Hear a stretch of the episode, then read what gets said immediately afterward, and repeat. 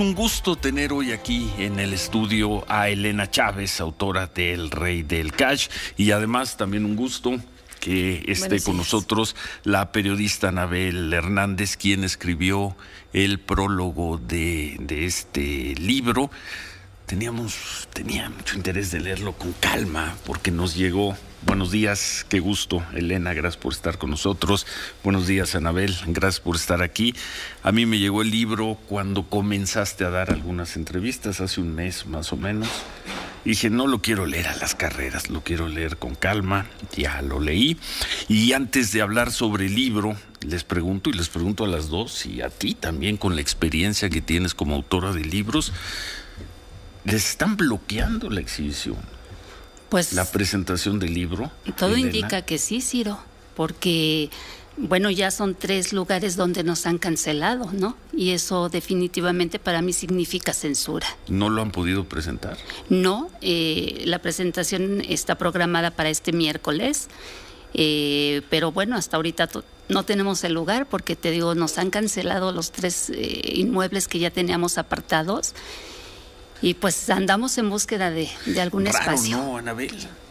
Raro, porque además, a juzgar por, y eso lo platicábamos contigo hace un par de semanas, a juzgar por las ventas que se han hecho en línea, es un libro muy exitoso.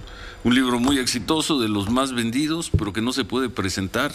Esta primera vez que yo veo un fenómeno así, Ciro tendríamos que decir que efectivamente cada persona, cada negocio, cada empresa tiene la libertad de decidir si quiere presentar un o no un libro, ¿no? Este es el libre albedrío de un, de un particular. El tema es que estos tres particulares, que es el World Trade Center, que es la librería El Sótano y que es Camino Real, ya habían dicho que sí. No es que de antemano dijeran no y sería su derecho decir no, no quiero, no me interesa, etcétera, etcétera. Pero ya habían dicho que sí ya se habían comprometido a una fecha el World Trade Center. Es después que la editorial hace público que será ahí la presentación del libro, que el World Trade Center cancela sin una justificación eh, entendible. Después eh, se consigue que la librería del sótano, donde yo misma he presentado libros tan polémicos, tan controvertidos como Los Señores del Narco, incómodos como por ejemplo Los cómplices del presidente, etcétera, etcétera, pues habían dicho que sí, que que vale, que, que presentaban el libro, y es después que, que, la editorial o Elena hacen pública que es la presentación del libro, que súbitamente dicen, perdón, es que nos atan de manos, es que no podemos hacer nada, tenemos que cancelar. Y después, finalmente, se logra un salón con este particular, que es eh, el Camino Real, que pues se, está rentando un salón, se, hay un pago de por medio, es un negocio finalmente, ¿no? Y dicen, sí, va, de acuerdo, hacemos el evento. Y es después de nueva cuenta que Elena hace público que será ahí finalmente la presentación, que de nuevo llega esta, esta información, este telefonazo, ¿no? Del Camino Real diciendo a la editorial, oh no, disculpen, no, no se puede. Yo nunca había visto esto. Ahora resulta que es más peligroso hablar del presidente de la República que de los señores del narco. Mucho cuidado con lo que está pasando, ¿eh? Y entonces, no habrá presentación, no van a ir a la Feria Internacional del Libro o van a tener que esperarse hasta finales para ir a la Feria No, sí va a haber presentación. Sí. va a haber, pero ¿dónde? Bueno, eh, todavía faltan un par de días, pero de que va a haber, va a haber, porque pues no podemos de que, a ver. ojalá, no, porque es, a mí me cuesta mucho, mucho trabajo entender que alguien esté presionando y a ese alguien no sé si es la presidencia de la República, si es la Secretaría de Gobernación, si es no sé quién, que estén presionando para que no se presente un libro. Un libro por lo demás ya leído, ya criticado, ya comentado, un libro muy exitoso, me cuesta mucho trabajo. Pues suerte y ojalá lo presenten pronto. Y bueno, un libro que parte de algunos eh, bueno, no parte de unos criterios, que parte de un criterio y desarrolla como Andrés Manuel López y su grupo construyeron todo un sistema de ingeniería financiera basada en el cash, de ahí el, nombre, y además documentado, ¿eh? y además más que documentado yo diría contado. eh, Elena, porque te van a criticar que no tienes documentos, que no tienes eh, pruebas, y tú dices el por qué no. Un libro que describe palabras tuyas, un servilismo de quienes rodean al presidente, un servilismo que llega a la ignominia y una conducta en ese grupo de si te descubren, te echas la culpa y te quedas callado. Así es, Ciro. Ingeniería financiera basada en el cash, servilismo que llega a la ignominia y si te cachan, échate la culpa. Así es, así es.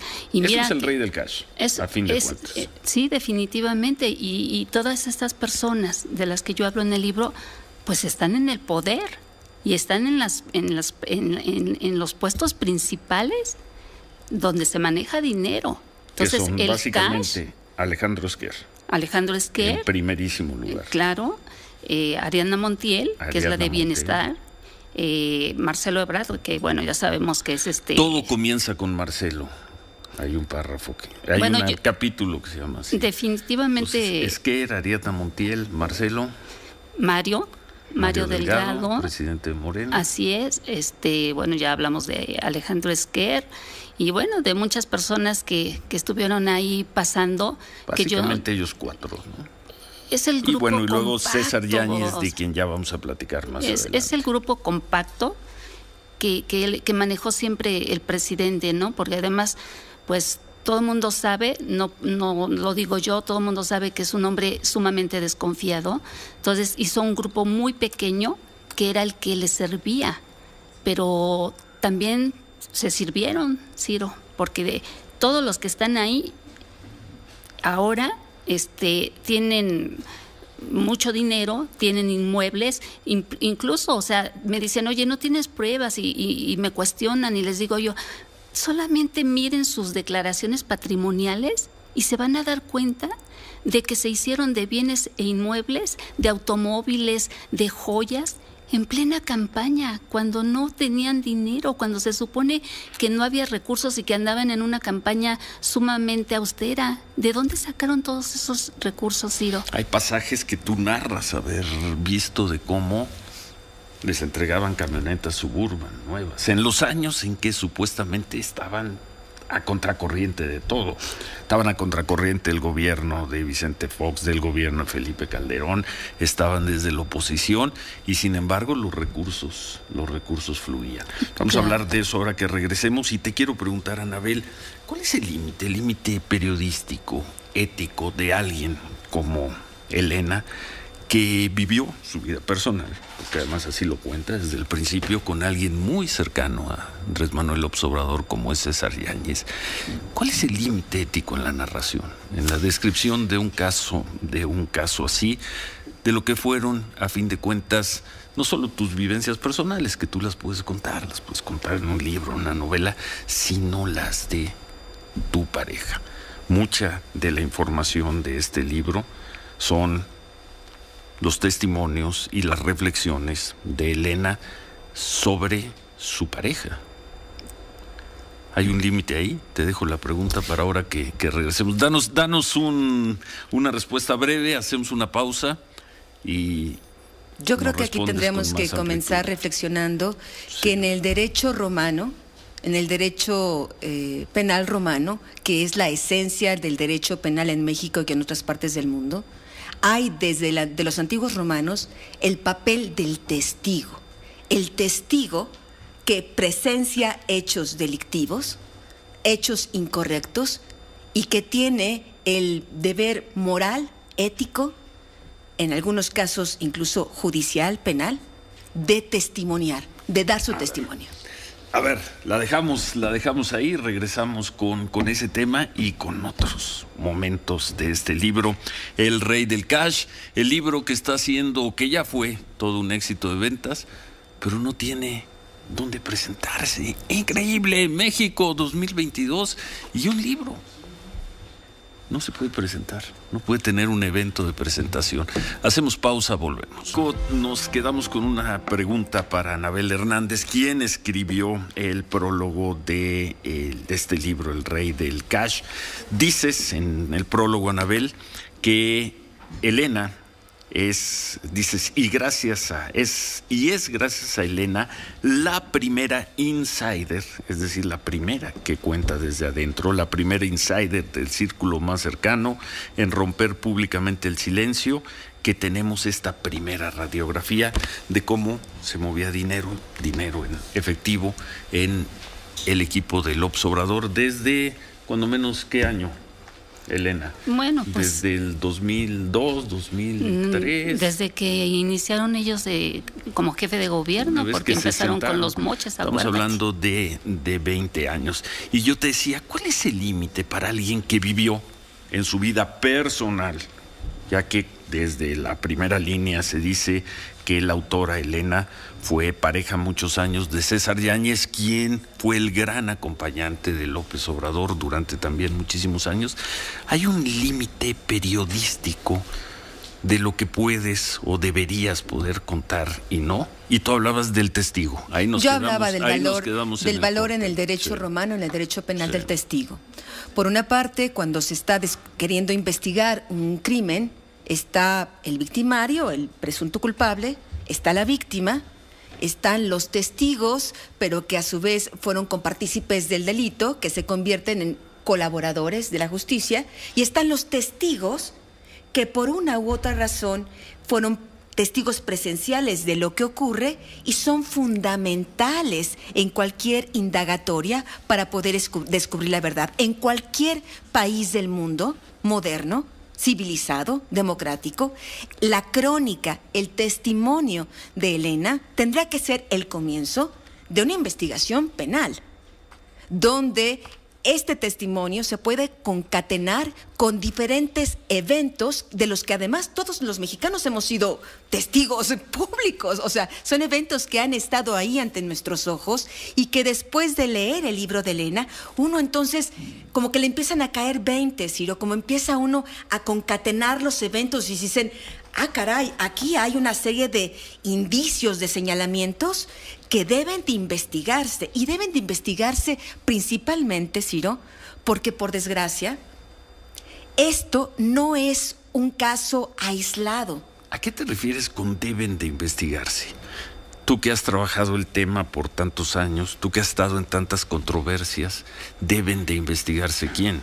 Las autoridades, porque el, porque el periodismo, por ejemplo, las autoridades electorales. Me refiero, me refiero a México 2022 casi 2023. La Fiscalía General de la República. Entiendo la reflexión, la parte teórica de lo que dices. ¿Quién La Fiscalía General de la República, la Secretaría de la Función Pública y el Instituto Electoral. La Fiscalía General de la República por el presunto desvío de recursos públicos. La, la, la Secretaría de la Función Pública por el presunto enriquecimiento de funcionarios públicos y por el desvío que presuntamente habrían cometido. Y por supuesto el Instituto Electoral para investigar realmente cómo se financió las campañas presidenciales de Andrés Manuel López Obrador. Es un tema que ha estado pendiente desde el tema de amigos de Fox, sí. desde el tema del Monexgate. Sí. Ha habido diversos escándalos de financiamiento eh, a campañas presidenciales. No es el primero, ojalá fuera el último pero si sigue habiendo esta impunidad y este no investigar de fondo qué es lo que ocurre en estos financiamientos ilegales e indebidos, pues seguiremos teniendo una democracia contaminada. Leo un párrafo ya hacia el final del libro. El libro es durísimo, Elena, y sé que algunos eh, te han criticado diciendo escribes este libro desde el dolor personal, desde el despecho, por el final de tu relación con César Yáñez, pero el libro es mucho, mucho más que eso. Leo, me entristece y me apena escribir este episodio de mi vida junto a un hombre, te refieres a César Yáñez, que no mantuvo los pies firmes sobre la tierra. Si lo hubiera hecho, no se habría corrompido, no se habría dejado sucumbir por el poder, el dinero, la egolatría, la ambición y los placeres de los cuales disfrutan las y los nuevos millonarios de la llamada cuarta transformación. De entrada, la pareja que dijo que pondría el ejemplo de humildad, el presidente López Obrador y su esposa Beatriz Gutiérrez viven modestamente en Palacio Nacional. Otros, los de mayor jerarquía, en las lomas de Chapultepec, Santa Fe o Polanco. Es brutal, les está diciendo corruptos. a todos ellos, eh, incluido el presidente, la esposa del presidente, tu ex pareja, hoy funcionario subsecretario de la Secretaría de Gobernación, el secretario particular del presidente, Marcelo Obrar, precandidato a la presidencia, Mario Moreno, presidente de Morena. Le están siendo corruptos. Es que son corruptos, Ciro, es la verdad. Te van a decir que, no les pruebas nada en el libro. No, ¿cómo? Bueno, ellos, ellos, ellos dirán, es, más bien ni siquiera lo han dicho, no me han desmentido. Ninguno de ellos ha desmentido nada. no se quieren meter en una polémica. No, no, no se quieren meter porque saben que es la verdad. Porque no, no pueden decir que no cuando yo estoy narrando perfectamente todo, todo lo que ellos hicieron y en su cara yo se los puedo decir, Ciro. Entonces, este, este libro, eh, déjame decirte, yo no lo escribí ni está dedicado a César Yáñez. Este libro está dedicado a los mexicanos, Ciro está dedicado a los para que ellos sepan quién nos están gobernando, para que vean qué, qué clase de persona está en Palacio Nacional con una narrativa que no es real, Ciro. Porque con el cash, con ese dinero, dañaron el metro. Y con ese dinero que le quitaron al metro, las gentes están padeciendo ahora de un sistema de transporte totalmente destruido ingeniería financiera basada en el cash. Así es, así es, así es.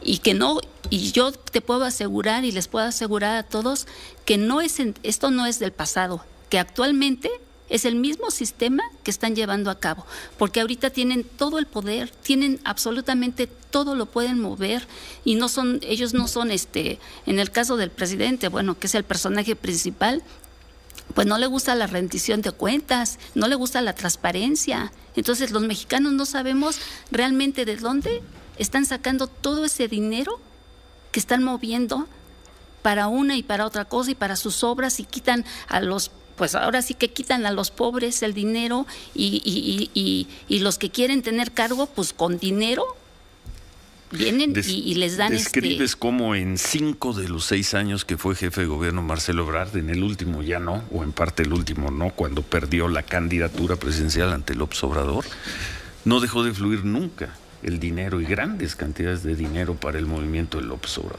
Así es. Y lo describes y das una serie de fechas, detalles de una enorme verosimilitud. Yo no sé si sea cierto, no, no, no toca, pero como lector, como un lector que más o menos vivió esa época, que tiene referentes, recuerdos de esa época, parece muy verosímil. Pues sí, Ciro, porque... El dinero salía directo del gobierno, todavía era Distrito Federal, del gobierno del Distrito del 2006 al 2012, cuando gobernó Marcelo, fue la etapa más dura y donde más saqueo hubo, el gobierno del Distrito Federal. Se sacó de otras partes, pero de, de aquí de la Ciudad de México fue terrible, Ciro.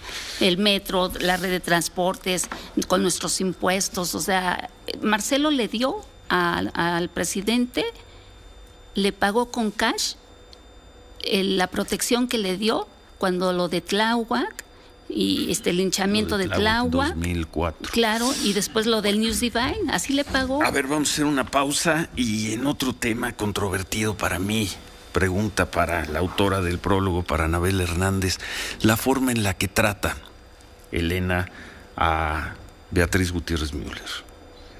Entra en partes de su vida personal, de su relación personal, con un tipo. En este caso el tipo era el jefe de gobierno del Distrito Federal, se llamaba Andrés Manuel López Obrador. Y te vuelvo a hacer la pregunta en el mismo sentido de hace unos momentos. Esa es vida personal. Esa es vida personal Vamos a pausa. Se llaman bumpers, para ver, para que se quede, para que la gente se quede con nosotros, brinque el, corte y regrese. Regresamos con ese punto, el de Beatriz Gutiérrez Müller. Volvemos. Nos quedamos eh, cuando fuimos a pausa. Pregunta para Anabel Hernández: ¿quién escribe el prólogo de este libro, El Rey del Cash? Hay descripciones, narraciones de Elena sobre la vida privada de una mujer en este caso, la mujer se llama Beatriz Gutiérrez Bühler, una mujer que, según este libro, era funcionaria del gobierno del Distrito Federal y, según Elena, comenzó a tener una relación personal con el jefe de gobierno Andrés Manuel López Obrador. Una relación que incluso se dio cuando la esposa de Andrés Manuel López Obrador agonizaba. ¿Cuál es el límite, Anabel? A ver, tú eres periodista, has hablado de estos temas, también hablas de cuestiones de género y demás. Es la vida personal de alguien que finalmente puede tener una relación con otra persona. En los estándares, en los estándares del periodismo internacional y en las investigaciones de algunas de las investigaciones más importantes sobre corrupción que se han hecho en el mundo, los papeles de la vida, lo que ocurre en la vida privada de los funcionarios públicos que deben rendir cuentas son importantes, porque son eventos que después explican no solo el hecho en sí de corrupción, sino también ayudan a entender un poco la psique de quien está ostentando el poder. Y a mí me parece que, por ejemplo, en México tenemos casos muy específicos y muy claros, que es el caso de Marta Sagún y Vicente Fox. Mm. Recordarás que para entender la influencia de Marta Sagún con Vicente Fox era inevitable hablar de cómo había surgido esa relación. Cómo, cómo Marta había logrado Dos o tres años antes de que llegara Vicente Fox a la presidencia. Y era importante hablar de eso, porque esa relación personal entre Marta y Fox permitió un montón de hechos eh, de, corrupción de los propios hijos de Marta ¿Te acuerdas el Fíjate, no me acordaba el escándalo. Nos tocó en la revista Milenio, allá por el año 98, cuando un colaborador de Vicente Fox, el Bigotón González, que luego se murió en un accidente, contó esta historia, ¿te acuerdas? Era importante entender eso. Sobre la ex esposa de Vicente Fox y demás. Entonces, cuando menos hay un antecedente y, cierto. Y estamos hablando del 98. Y te doy un último dato.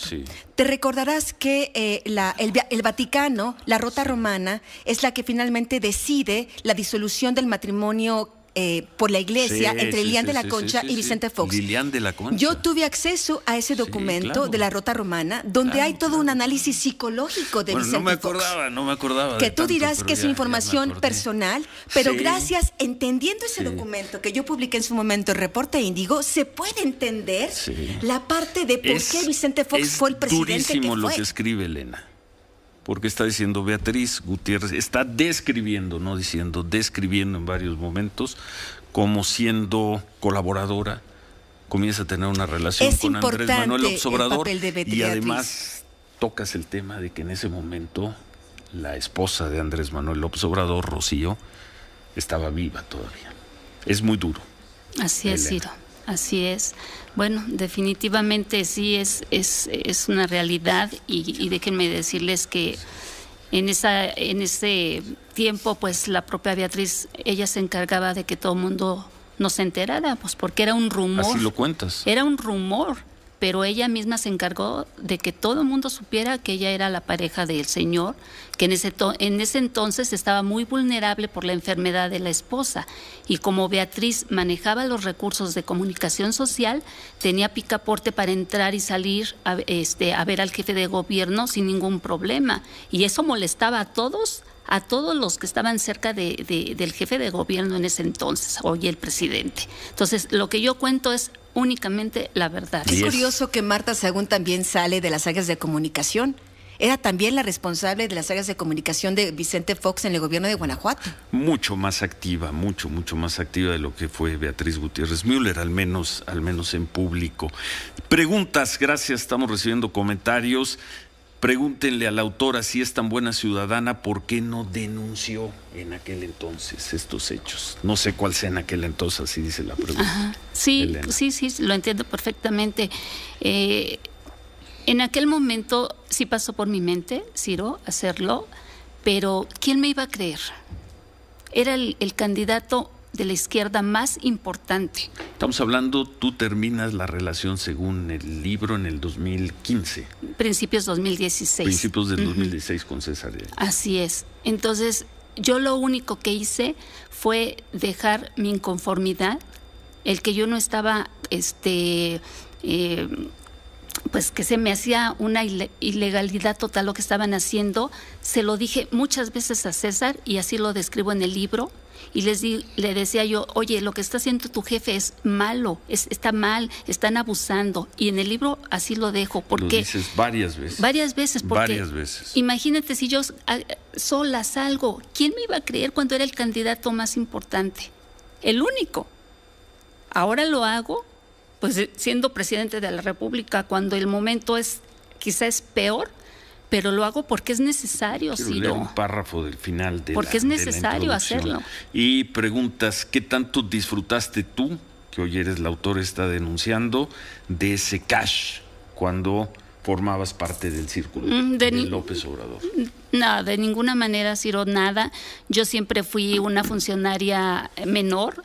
Yo entré a trabajar al gobierno con, con un puesto de jefa de unidad. Pero el cash no era para los funcionarios, el cash fluía y seguro no sé qué tanto llegó a tu casa que compartías con Fíjate que, pues fíjate que no, ¿eh? O sea, mientras César estuvo conmigo, yo nunca le di eh, cash a, César ni lo llevó a la casa. O sea, hay una parte ¿eh? brutal cuando narras ya el final de tu relación con César y que César te confiesa que tiene otra otra relación eh, que va a dejar de, vivir con, contigo. De hecho, tú ya estabas presionando el final de la relación, pero te pide dos, que vendas la casa donde vivían y le des dos millones de pesos. César eso lo va a desmentir, obviamente, si es que algún día sale a hablar del tema. No creo, no creo que lo pueda desmentir, pero este, mira, Ciro, yo siempre estuve consciente de que las personas, en el caso de los reporteros o de los de quienes andan en en las giras, pues conocen otras mujeres. Y yo lo hablé muchas veces con César y, se lo dije, cuando tengas otra relación, terminamos, no hay ningún problema. Nada más hablemoslo y, quedan las cosas como, como están. No lo hizo, siempre este, eh, ocultó sus, sus relaciones y ya cuando se dio esto, y eso yo me enteré, bueno, a través de, de Cadena Nacional por Lore de Mola, y, cuando sale esto, bueno, él me pedía ese dinero porque tenía, estaba la persona con la que se casó, estaba en la cárcel. Y es un caso al cual nosotros le dimos especial seguimiento. ¿En qué año fue, Manuel? 2016, 2017. Y era un tema que enfurecía al gobierno de Puebla, al gobierno todavía de Rafael Moreno Valle. Así es. Así es, pues. Un caso muy atroz también, más allá de, todo. Y la manera en la que ella nos contó que la trataban en, la cárcel.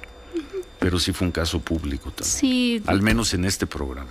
Yo de ella no sé nada, este, no me eh, sé lo que escribo en el libro, por ahí hay algún comentario que hice respecto a, a esta persona, este, que también les ayudó con cash también lo que les ayudó con cash, pero... Y no solo les ayudó con cash, sino que narras que juntaba empresarios poblanos. Así es, así es. Me quedo con esta, ya para hacia el final de esta conversación, con la frase con la que cierras la introducción del libro. Leo. Elena Chávez, los mexicanos tienen derecho a conocer la verdadera personalidad de la nueva mafia del poder, o mejor dicho, de la secta en el poder anécdotas auténticas de Andrés Manuel López Obrador y del nutrido clan que le besa la mano. Dejo constancia de que, como medida de seguridad de mi vida y de mi familia, he guardado información, repito, he guardado información que será dada a conocer a la opinión pública si por coincidencia al sacar este libro algo me pasara. De ser así, responsabilizo a los actores de esta historia que podrían sentirse evidenciados. Elena Chávez en El Rey del Cash. Comentarios sobre esto, Anabel. Yo pienso, y, lo menciono en mi, prólogo, y lo pienso, y lo pienso hoy, y lo pensaré en el futuro, que el testimonio de Elena es un testimonio valiente.